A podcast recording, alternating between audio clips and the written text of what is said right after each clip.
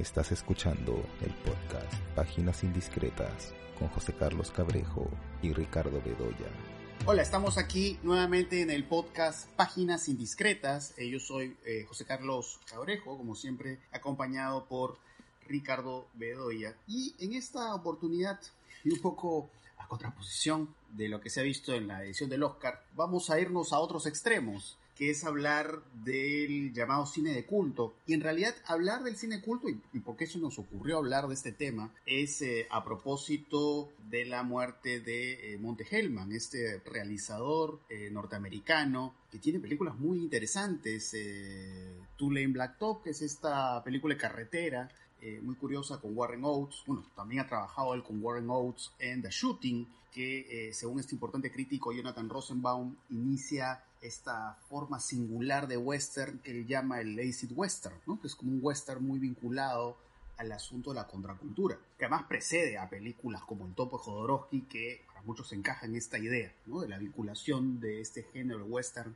con la contracultura, pero eh, también tiene esta otra película, este otro western interesantísimo con Jack Nicholson, que es Right in the Whirlwind, o es el título en inglés. Pero bueno, hablar de este director muy importante en los, ¿no? en los 70 es hablar también justamente eh, de un periodo que tendríamos que irnos a las raíces, ¿no? También en los años 60, mediados, fines de los 60, para hablar pues de este desarrollo eh, de un cine que tiene que ver con esta visión del cine de culto como un cine de gusto alternativo, ¿no? Un cine que se aleja de lo mainstream, pero a la vez, claro, si hablamos de fenómenos, por ejemplo, como el de Star Wars, en realidad hablar del mundo Star Wars es también hablar de ciertas formas del cine de culto también, ¿no? que tienen que ver con estas películas exitosas, pero que son películas que generan enganches, eh, que generan a veces vínculos que parecen como religiosos. Justamente hay esta suerte de religión inspirada en Star Wars que se llama el jedismo. Entonces hablar de cine de culto es hablar de muchas cosas muy importantes, pero que bueno, poco la convención, más allá del caso, o los casos tipo Star Wars, poco la convención más usada es referirse al cine culto como un gusto que está un poco en los márgenes, ¿no? o está fuera de aquello que es lo más popular o lo más canónico. Pero bueno, no sé cuál es tu visión de, de lo que podría entenderse como cine de culto, Ricardo. Sí, tal vez para empezar hablando un poquito de Monte Hellman, ¿no? Porque Monte Hellman eh, es un cineasta muy singular, ¿no? Muy singular porque además desarrolló diferentes actividades, ¿no? Por ejemplo, fue el productor de Perros del Depósito, uno de los productores en realidad, ¿no? Porque hay varios, pero uno de los productores ejecutivos de Perros del Depósito, la primera película de, Tarantino. Y luego trabajó, claro, en películas de serie B, de muy bajo presupuesto, ¿no? A fines de los años 50, comienzo de los 60, ¿no? Vinculado con Roger Corman, este famoso productor ¿no? que es conocido por sus películas de bajo presupuesto, hechas de modo muy rápido, pero también por haberle dado el, el, el primer impulso a, personas, a personajes como Jack Nicholson, uh, eh, Robert De Niro, Coppola, Scorsese, claro, Monte Hellman también. Entonces, eh, es, es, es, es una carrera bien interesante y muy vinculada con la contracultura, Y creo que Tulane Blacktop es una película que creo que lo dice mucho, ¿no? Eh, dice mucho acerca de esa, de, esa vinculación. Y es una película también especialmente interesante porque, claro, es como una revisión del, del western, ¿no? En su sentido eh, más, eh, digamos, esencial, ¿no? Esto, gente en la carretera, ¿no? Como estos vaqueros eh, que están siempre en el camino, ¿no? Pero claro, por supuesto con autos y, ¿no? y en otra época. Y es una película muy influida por el cine europeo de, los años 60, ¿no? Porque la película es del año 71. Muy influida por el cine europeo de esa época, sobre todo por ese cine constructivista que se llamaba en esa época, ¿no? El cine de Macabeyev, pero también el cine de Berman, ¿no? Y por supuesto Antonioni, ¿no? Con sus espacios vacíos, ¿no? Con esta con esta poética del espacio abierto y vacío, ¿no? Y de los personajes eh, convertidos casi en, en, perfiles en el espacio, ¿no? Y es una película que además se quema. Sí. Eh, no, no, quiero revelar mucho porque, en fin, también sí, eso hay que sí, sí. Ese detalle muy importante. El detalle que estás a punto de mencionar es muy importante, pero bueno. Claro, que se quema como, como se quema también eh, persona de Berman, ¿no? En un determinado momento. Y entonces, claro, esa, esa, esa autorreflexividad, digamos, ¿no? Esa especie de conciencia de la película como hecho material, como producto, ¿no? Como, eh, eh, que es bien interesante. A mí me gustó mucho una película que no he vuelto a ver, que la vi, me acuerdo, en el cine Varela de Breña, porque ahí se estrenó. La película de Monte Hellman no, no se estrenaba pues en, en los cines de, de, estreno, ¿no? Sino que se estrenó así con un perfil muy bajo, que se llamó El Gallero, El Gallero, que es una película del 74, y que es, eh, es realmente una película muy extraña, muy extraña y muy áspera en su imagen, en su, en su manera de filmar, ¿no? En su acabado, ¿no? Sobre el mundo, eh, sobre el mundo de, de, las peleas de gallos, ¿no? Las peleas apuestas y qué sé yo. Y me parece una película interesantísima, ¿no? Ahora, sospecho que eh, la vi en una versión mutilada, cortada, reeditada, porque la película tuvo muchos problemas como tantas otras de, de Monte Hellman, ¿no? Que tuvieron problemas, digamos, con productores, en fin, con, y que entonces, eh, y que tuvieron una, una, exhibición muy marginal, ¿no? Pero recuerdo esa película especialmente atractiva e interesante. Claro, y por supuesto, The Shooting, ¿no? Y, y Cabalgando la Tormenta, creo que se llamó esta película con Jack Nicholson, que son dos westerns extrañísimos. Dos westerns eh, en la, eh, también de personajes dibujados como siluetas en el paisaje, ¿no? Es interesantísimo eso. Además he leído cosas muy curiosas sobre digamos, las cosas que se han dicho sobre estos westerns de, de Monte Hellman, estos vínculos que hacen, por ejemplo, con incluso el teatro del absurdo, ¿no? Esperando sí. Godot, por ejemplo, de Samuel Beckett. Eh, porque, claro, esta idea que de repente en muchos westerns es muy, muy típica, muy recurrente, que es la idea de la búsqueda, es la misión. A veces, claro, va, Monte Hellman va por otro lado, ¿no? Más bien son, claro, como estos personajes que en efecto parece que están esperando algo porque no va a llegar, ¿no? o que están en un, en un, tránsito constante. O sea, no hay esta idea de, de cierre que de pronto podemos ver en las películas más convencionales. Eh, entonces es eso, ¿no? Son personajes que deambulan, son personajes que transitan y a la vez, por supuesto, estamos hablando de un director que está eh, jugando pues con los géneros. Eh, su visión del, de road movie o su visión del western es, es, una visión muy, muy singular, vamos a decir, muy de él. Y esto que mencionas además de, claro, estos cruces con lo que podemos encontrar en el llamado cine moderno, lo que podemos encontrar en las películas de Berman, tiene que ver pues justamente con lo que estaba pasando con muchos cineastas norteamericanos en esa época. ¿no? Hablo evidentemente de estos cineastas del, nuevo Hollywood, ¿no? Estos cruces vamos a decir, de la tradición del cine norteamericano con todo lo que está pasando en el cine europeo.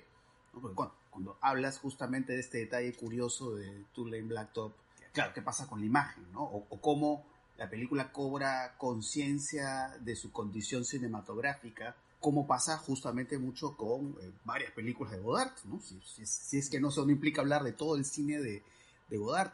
Entonces, estos encabalgamientos de la eh, tradición hollywoodense con lo que estaba pasando en estos cines europeos, vamos a decir, es muy interesante. Pero, poco volviendo a la idea del cine de culto, eh, digamos, sí, sí. Monte Hellman eh, no es un director que tenga, digamos, una película con la popularidad, por ejemplo, del, del Padrino. No, y eso hace justamente que Monte Hellman no sea tan recordado, no sea tan conocido, de pronto sea un cineasta más de conocedores, ¿no? por usar una expresión, y eso me parece muy interesante. Hablar del cine de culto también es hablar, a ver, de cómo es que se construyen los cultos, ¿no? Eh, porque ahí podemos ir eh, por diferentes eh, territorios, ¿no? Por ejemplo, puede haber un culto a una película del pasado, a una película muy antigua que en su momento pasó desapercibida y que de pronto es reencontrada por algún crítico, por algún festival, o se, ¿no? Y de pronto empieza a tener una fama creciente. Eh, estoy pensando en una película como So en Budapest, por ejemplo, en los años 30, formidable, que durante muchos años fue muy conocida, pero que de pronto ahora tiene pues sus admiradores, tiene una especie de reconocimiento crítico, ¿no? Luego están algunas películas que resultaron transgresoras, ¿no? Películas que se escapaban un poco de la norma o que desafiaban el gusto promedio de la época o que se enfrentaban con, en fin, con las censuras de su momento, ¿no? Y eso es lo que está pasando ahora, por ejemplo, con la recuperación de las películas anteriores al código Hayes, al código de censura que empieza a regir en los años 30 en Estados Unidos, ¿no? Y uno ve muchas de estas películas eh, anteriores al código Hayes, es decir, películas del año 30, de comienzo del sonoro, ¿no? 30, 31, ¿no? Y descubre que son películas increíbles, ¿no? Increíbles en su audacia, en su capacidad para eh, jugar con el doble sentido o con la alusión salaz, digamos, ¿no? Y uno, y, claro, hizo películas, pero, no sé, con actrices como Barbara Stanwyck o con Jim Harlow, ¿no? Que luego, por supuesto, fueron grandes estrellas de Hollywood, ¿no? Pero que uno las ve ahí en, en, papeles y en roles que, que, llaman la atención por su sobre todo los personajes femeninos, ¿no? Por su audacia, por su capacidad para, eh, digamos, decidir su destino, por tener agencia, ¿no? Esa capacidad para poder marcar su propio rumbo. Y entonces son películas que, que, de pronto comienzan a, convertirse en pequeños cultos, digamos, en, cultos de aficionados, en una valorización especial por esa audacia, que luego ya no se vio en el cine de Hollywood posterior, porque claro, ya los, problemas de censura fueron muy claros, ¿no? Luego están las películas eh, que también son transgresoras en otra época, ¿no? Por ejemplo, no sé, el caso de The Rocky Rocky Horror Picture Show, ¿no? Que en los años 70, eh, recuerdo que fue prohibida en el Perú, en la época del gobierno militar, eh, The Rocky Horror Picture Show fue, fue prohibida. Y es una película, claro, este, en la que hay como una especie de celebración, ¿no es cierto?, del transvestismo y de la, ¿no? de la fantasía, digamos, homoerótica. Pero que también es una película que juega al género, al musical, al terror, ¿no? Y que tú sabes que ha generado un culto en todo el mundo, ¿no? Hay una sala en París que la da, creo que me parece todos los viernes a, a las 10 de la noche, 11 de la noche, ¿no? Y la gente va disfrazada y dialoga con la película. Eh, y en otros lugares también, en los campus de las universidades y demás. O películas muy transgresoras como eh, Pink Flamingos, ¿no? La película Pink Flamingo Rosado, la película de John Waters. O películas que de pronto conectan con ciertas sensibilidades, ¿no? Crash, por ejemplo, ¿no? Crash de Cronenberg, que bueno, que fue una película muy reconocida en su momento, ¿no? Estuvo en el Festival de Cannes, en fin, eh, claro, hubo una especie de, reconocimiento, pero en realidad fue una película que no tuvo éxito público. Sin embargo, conectó con la sensibilidad de una época, ¿no? Estas, estas películas en las cuales, eh, ¿no es cierto?, hay esta incorporación de lo mecánico al orgánico, en fin, como decía, un poco el cine Cronenberg, pero que ya generó un culto. Para no hablar de las películas más mainstream, ¿no es cierto? Para no hablar de los cultos, este, cultos de la Guerra de las Galaxias y Indiana Jones o no sé.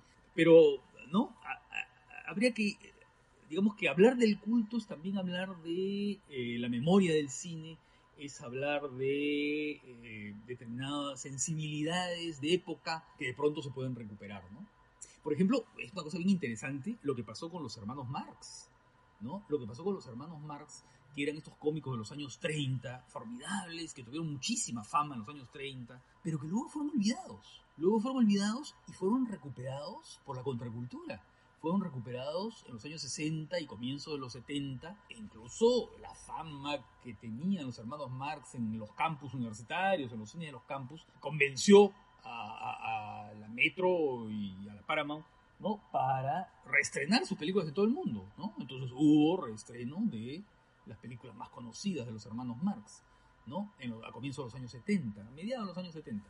Entonces, por ejemplo, ahí hay un culto, ¿no? Un culto que luego no ha continuado, ¿no? Porque claro, terminó ese momento de anarquismo y de espíritu subversivo, ¿no? Juvenil, eh, que los Marx encarnaban tan bien, porque los Marx son fue faltosos, ¿no? Los Marx son eh, agresivamente faltosos, ¿no? No creen en la autoridad, se burlan de todo el mundo. Es decir, si hay algo políticamente incorrecto son los Marx, ¿no? en el sentido, ¿no? Más inquietante la palabra incluso, ¿no? Y bueno, después han sido, de ahora, ¿no? Han vuelto un poco a esa especie de, de olvido, ¿no? De olvido, que corresponde al olvido del pasado, pero también al cambio de una sensibilidad, ¿no? Es muy interesante esto del, cine de culto, de claro, como tú dices, cómo se vuelven a apreciar o se establecen otras ópticas, otros modos de acercamiento al cine del pasado. De hecho, que hay este caso muy curioso, que es el caso de, esta, de estas, quizá la película de propaganda más, famosa, eh, que es de los años 30, que es Reefer Madness, que es esta, esta película de propaganda eh, contra la marihuana. Uno la ve y uno dice, bueno, pero el consumo de marihuana realmente no te genera los efectos que se ven en la película, ¿no?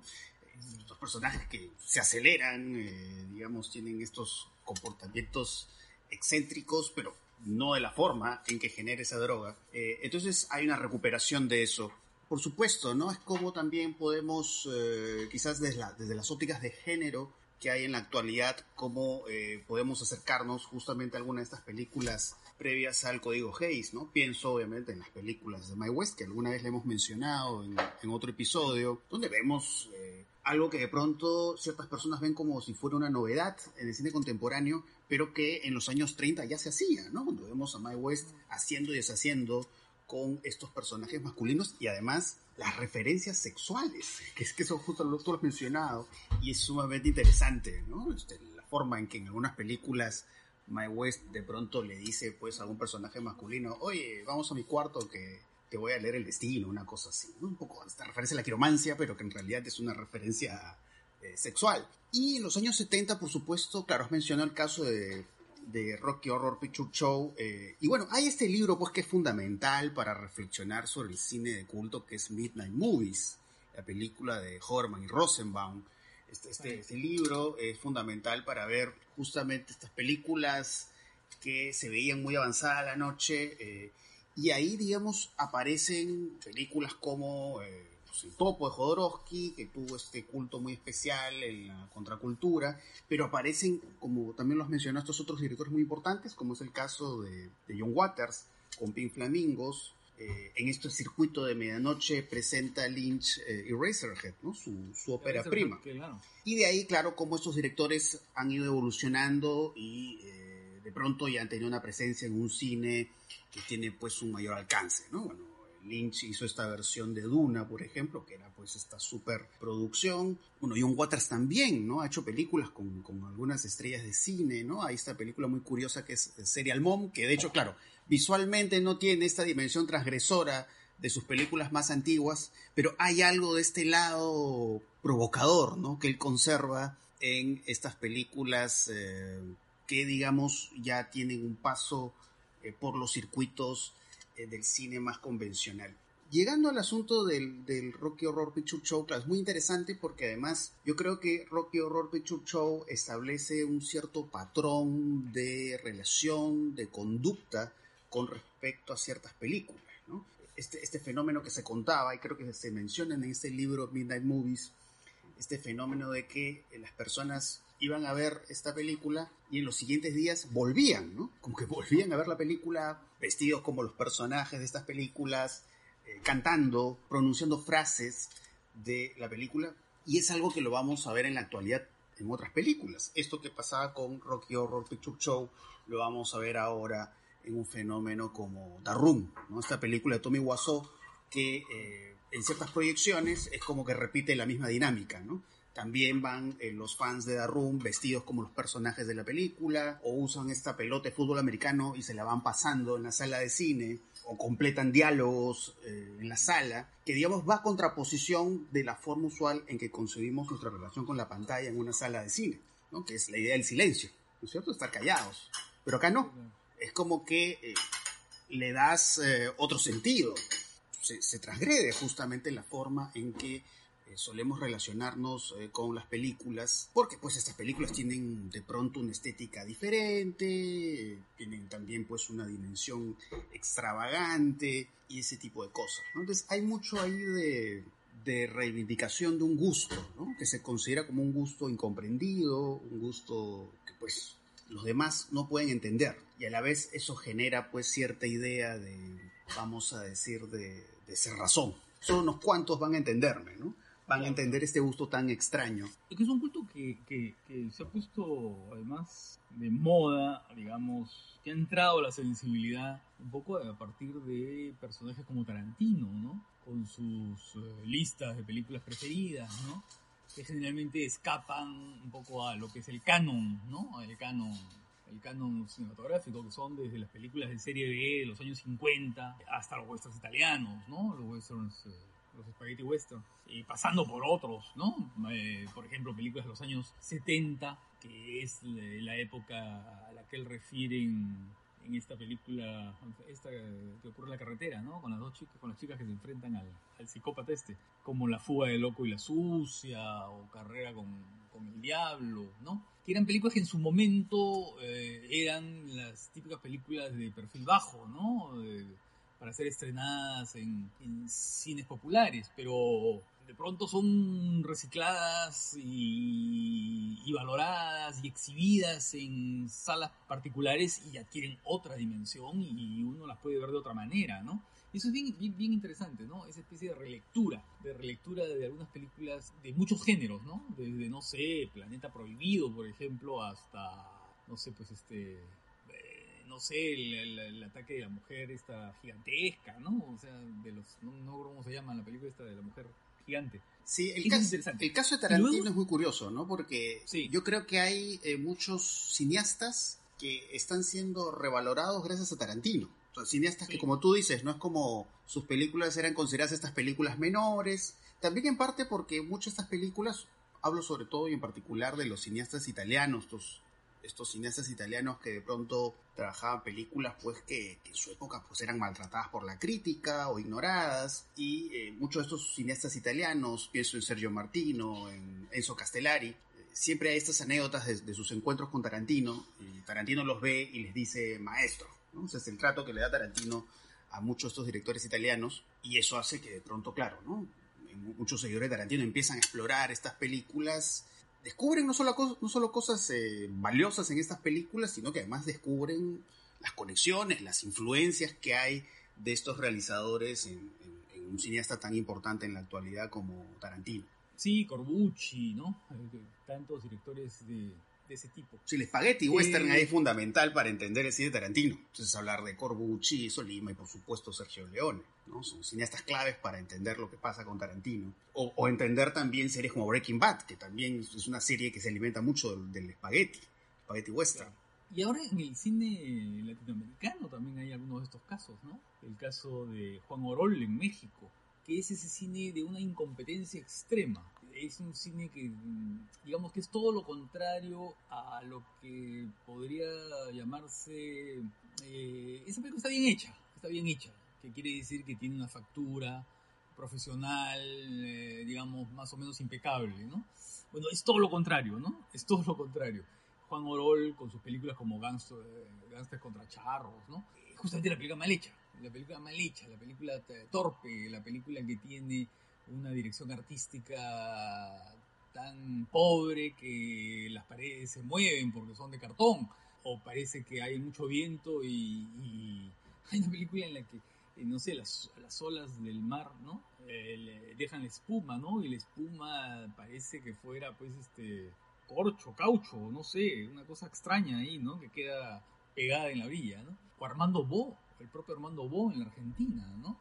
Con las películas estas que hizo junto con Isabel Sarli, ¿no? Y que fueron haciéndose cada vez más esperpénticas porque empezaron siendo las películas del desnudo en la naturaleza, en el lago, ¿no? digamos, había una cosa media pastoral, ¿no? De inocencia pastoral, ¿no? Y cierta inocencia en el, incluso en el desnudo, que eran los desnudos artísticos de la primera época, los años 50, pero luego se convirtieron en grotescas, ¿no? En películas de los, ya de los años 60 como Carne, por ejemplo, que son películas de casi de humor involuntario, ¿no? En su, eh, en su intención. Y son cineastas que ahora se valoran muchísimo, ¿no? O sea, se valoran, digamos, no es que se valoren como buenas películas, pero que tienen grupos de fans que las estudian, ¿no? Porque después de todo, sus películas forman parte de un modo de producción, de un imaginario, de una forma de hacer cine de ese momento, ¿no? Y era un cine que resultaba popular y abierto al público, ¿no? Claro. Como, eh, como también ocurrió en, Italia es un, es un país muy eh, rico en esto, ¿no? Es un país que genera películas de culto en muchas épocas, ¿no? Fíjate tú cómo ya a fines de los años 50 genera el culto por los forzudos, por todos estos cines de forzudos, por estos este, fisicoculturistas que vestían eh, falditas, ¿no? Eh, sandalias, ¿no? Y que encarnaban, este, no sé, pues semidioses, este, ¿no? Personajes este, mitológicos. Luego, casi contemporáneo, ¿no? Eh, están las películas de Jacopetti, ¿no? Las películas Mondo, ¿no? sobre todo, claro, Perro Mundo, ¿no? Mondo Cane, que es la, la, la película que además, viéndola desde ahora, es casi una película eh, precursora de un fake eh, notorio y descarado. Porque, claro, en esa época alguna gente creía que eso era un documental de verdad. O sea, que lo que estaba mostrando era, ¿no? Pero, Holocausto caníbal. Bueno, claro, que es posterior, ¿no? claro, es posterior, pero digamos, se inspira ahí, digamos, para... Se inspira en eso, Porque corrió la leyenda por mucho tiempo, que además este tipo de leyendas son muy típicas de buena parte del cine culto, ¿no? De estas, estas historias que se crean que son historias falsas, ¿no? Porque, o sea, yo desde que soy niño eh, vengo, vengo escuchando estas historias de que las muertes que se ven en Holocausto Caníbal son ciertas, no son ciertas, ¿no? O sea, sí hay poco este recurso como de found footage, como si hubieran encontrado un material falso, obviamente, y se ven pues estas muertes terribles en la selva, que quizás lo más cercano en la actualidad a ese tipo de películas que se hacían hace décadas es de pronto una película como Serbian Film, una película serbia, ¿no? que, un poco el cine culto se liga también pues estas películas de, violencia extrema, extrema. Y, grotescas eh, y, en muchas de estas películas hay también un lado si tú quieres un poco apestoso ¿ah? de una ideología bastante bastante dudosa por ejemplo esas películas de Jacopetti Adiós a África y muchas otras hay que, que dieron además fue todo un género no de este todas más o menos partían del mismo presupuesto, ¿no? Eran visiones de descubrimiento de ritos, ritos salvajes, ritos bárbaros, ¿no es cierto? De tribus africanas a las que por primera vez la cámara llegaba. Yo recuerdo una, película especialmente chocante en la que se veía a un grupo, una comunidad, ¿no es cierto?, africana, en la que el rito era poner al cadáver, cuando muere alguien, ¿no? Ponen al cadáver en una litera y lo velan durante, no sé, cinco días, una semana, no lo sé. Pero imagínate con el sol, con el sol del África, el sol africano cayendo sobre el cadáver, al aire libre, y luego, de pasado ese periodo del velatorio, la gente de la comunidad va y se sirve, pues, se sirve el banquete, ¿no? Van jalando los, los trozos claro, y era una cosa realmente chocante y repugnante, ¿no? Pero claro, pero claro, uno la veía así como una película documental sobre un hecho sensacional y nunca visto, pero en realidad las películas eran de un racismo salvaje, porque lo que te decía es que todos ahí eran de un, era una manga de bárbaros, y por supuesto, visto desde la perspectiva del occidental que llega y que, ¿no es cierto?, queda repugnado por lo que ve hay toda una onda en el mundo, en, ese, en eso que se llama el mundo, que claro, viene del mundo cane de Jacopetti, que además después hubo, hubo versiones, ¿no? Que resulta bien, bien, bien discutible ideológicamente, ¿no? Porque son de una especie de mirada colonialista y racista que realmente repugna. Sí, claro, hay como un poco esta dimensión de de libertad para lo más nauseabundo o de pronto lo más ideológicamente despreciable, ¿no? Dentro de, parte del cine de culto. Ahora, hablando de, digamos, de estas películas malas, o, como, o, para usar esta expresión que alguna vez refirió Susan Sontag, ¿no? Que son tan malas que resultan buenas.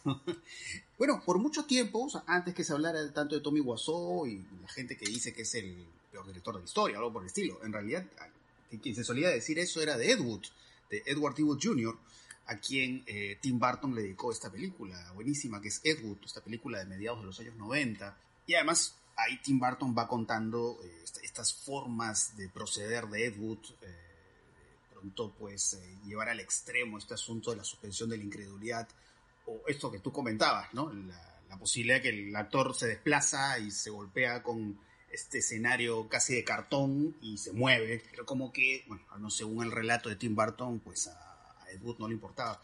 Pero también un poco esta idea de que estas películas como malas tienen que ver también con estos cineastas que parece que están al margen de lo, aceptable, ¿no?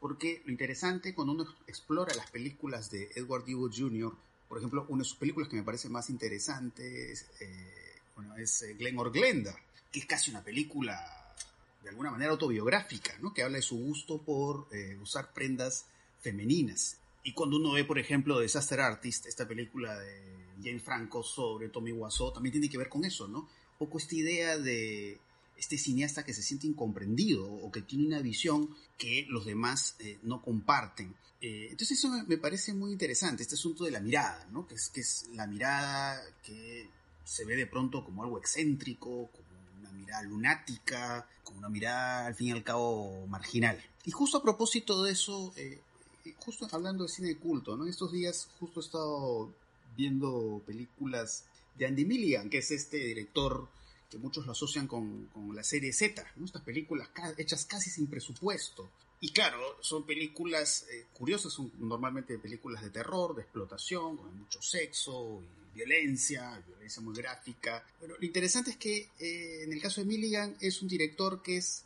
más famoso por sus malas películas que por sus buenas películas. ¿no? Yo le he visto dos películas que no son de terror y que son muy interesantes. Una que se llama Nightbirds, que es como una historia de relación tóxica entre un chico y una chica, y otra que es Fleshpot on 42nd Street, que es como una película semi-porno, o sea, tiene algunas, algunas secuencias pornográficas, pero es interesante un poco cómo uno puede ver esa película en relación a lo que hacía Cassavetes, solo que Milligan lo lleva poco más este terreno eh, mucho más sexual. Pero sin embargo, claro, son, son las películas por las cuales a él no lo conocen tanto, sino por la mayoría de películas que él hizo. son estas películas de terror, extravagantes, violentas, sádicas, ese tipo de cosas. películas de terror. Sí, eso es lo que más se le conoce, ¿no? Legado, legado de sangre, ¿no? Así es. Ese tipo de cosas, claro pero tiene estas películas que son, digamos, eh, que no son las, las películas de, este género y, y, y, ahí, digamos, uno nota una mirada muy, muy interesante, ¿no? eso es, eso es eh, sumamente, sumamente curioso. Y bueno, ya en el caso del, del, cine mainstream, bueno, indudablemente, como lo habíamos dicho al comienzo, Star Wars quizás es lo más emblemático en, en cuanto a una idea de película popular que genera un culto. Que creo que tiene que ver mucho con, con sus arquetipos, ¿no? Un poco con estas estructuras narrativas del viaje del héroe, ¿no? Que por alguna razón siempre encandilan a las personas y generan pues este vínculo casi religioso, ¿no? Porque el caso de Star Wars, por supuesto, es muy llamativo, ¿no? De, personas que siguen profesando, digamos, una, una adoración o casi una adoración por estas películas, casi como si fueran escrituras sagradas, ¿no? Y son películas que las pueden ver y rever eh, las comparten con sus hijos. Eh, y hace mucho tiempo recuerdo entrevisté a fans de Star Wars y, cuando me hablaban de Star Wars, claro, ellos me decían que Star Wars de alguna manera les había ayudado a ver la vida de otra forma, ¿no? o, quizás habían aprendido Star Wars a, comportarse de, cierta forma ante, ante el mundo. Entonces eso es algo bastante peculiar que me imagino pasará mucho también con los fans de las películas de Harry Potter, aunque claro, habría que ver si son fans exactamente de las películas o de las novelas de Harry Potter. Pero también ahí encontramos estas similitudes, ¿no? Los arquetipos, el viaje del héroe y ese tipo de, cosas, ¿no? Y hay fans también de determinados musicales, o de algunas de estas historias este, juveniles, adolescentes, ¿no? Que también habría que ver si son eh, las que generan son las películas o las novelas en las que se basan, como Crepúsculo, por ejemplo, ¿no? Eh, este fenómeno a mí de, de, los fans de determinadas cosas me resulta un poco remoto, ¿no? Me resulta a mí, eh, debo confesarlo, muy ajeno, ¿no? Muy ajeno. Y más ajeno, y creo que lo, hemos conversado antes, ¿no? Más ajeno me resulta el celebrar películas que me parecen malas, ¿no? Sí, es, es un tema curioso el de las películas, vamos a decir entre comillas, malas, ¿no? Porque, digamos, a veces lo que me pasa con estas películas que técnicamente pueden ser consideradas malas o que de pronto tienen una serie de huecos o de tropiezos en el guion. De pronto a veces estas películas tienen una, una forma de tratamiento visual o logran crear un mundo muy propio y que eso hace que tengan pues un valor. ¿no? Estoy pensando ahorita, por ejemplo, en las películas de los luchadores mexicanos, la película de Santo, de Blue Demon. Sí. Que claro, Algunas son, claro. Tienen, pueden tener problemas técnicos, pueden tener guiones disparatados, pero hay algo ahí y es como un poco esta idea de que ingresas a otro mundo. Sí, pero es que eso no importa, creo, en la valoración de una película. Que una película sea imperfecta desde el punto de vista técnico, que tenga un guion absurdo o que tenga malas actuaciones, ¿no? Siempre que haya un estilo, un estilo, una mirada, una personalidad que se note. Pero yo creo que celebrar lo malo, eh, considerando que es malo, ir a ver una película para reírte de ella, sabiendo que vas para reírte de ella, me parece, ¿sabes qué? Muy antipático como actitud, ¿no? Me parece que es asumir una superioridad intelectual, ¿no? Es este, sentirse por encima de la película. Eso, ese, ese gesto sí que yo detesto. Esa suerte de, de mirar la película sobre el hombro, ¿no? Por sobre el hombro. Entonces, eh, eso me resulta... Y bueno, por no decir que... Este, bueno, en fin pero yo creo que lo que tú estás... No quiero, ser polémico. Pero mira, hay, un detalle acá. Yo creo que en lo que tú estás diciendo ahorita, eh, yo creo que ahí puede surgir otro tema, que es qué consideramos, qué consideramos como una buena o mala película. Ah, sí, claro. ¿Me entiendes? o sea, por supuesto. Claro. Ah, sí, sí, sí. ¿Por, qué necesariamente decir que una película mala es necesariamente una película con problemas en el guion o, ah, malas actuaciones? Y de pronto, como, como bien lo has mencionado, hay ciertos aspectos en el trabajo, yo que sé, el sonido, de la imagen, que las hace especiales y, les da, eh, digamos, les da algo singular, ¿no? Algo que es muy propio de estas películas. Y claro, ¿en qué otros casos no? Si, si hablamos de la celebración de una película simplemente porque es mala, pero no tiene nada más que ofrecer que su, su mala hechura. Yo creo que ahí ahí tenemos eh, material para un episodio. Hay material, porque... Muy interesante. A lo que no me refiero más, más que a la calidad de la película misma, porque eso es subjetivo, eso es discutible, nosotros lo que te puede gustar a ti no me gusta a mí, o viceversa. No, a mí lo que me fastidia un poquito es ese culto institucionalizado a lo, a lo, a lo peor. Yo tengo conciencia de que eso es una cosa horrorosa, pero ¿no es cierto? Hay como un impulso que me lleva a ir en grupo a celebrar eso que sé que es malo y a celebrarlo porque es malo, ¿no? Y a reírme yo de la película. No me río con la película, porque pueden haber películas que no le gustan a nadie, pero me gustan a mí y yo las siento auténticas. No, es, es ese gesto aristocrático de reírse de lo que sé que es malo, ¿no? Eso es lo que me molesta. Y que a veces reconozco en estos... Eh, en estos grupos de fans, ¿no? De ir en manchita a, reírse eh, y a burlarse eh, de una película, ¿no? Así que ya tenemos un, tema de conversación muy interesante y muy polémico también. Sí, sí, sí. Muy polémico, sí. bueno, entonces, eh, así, dejando la puerta entreabierta para un, un, tema próximo del podcast Páginas Indiscretas, con eso ya nos despedimos.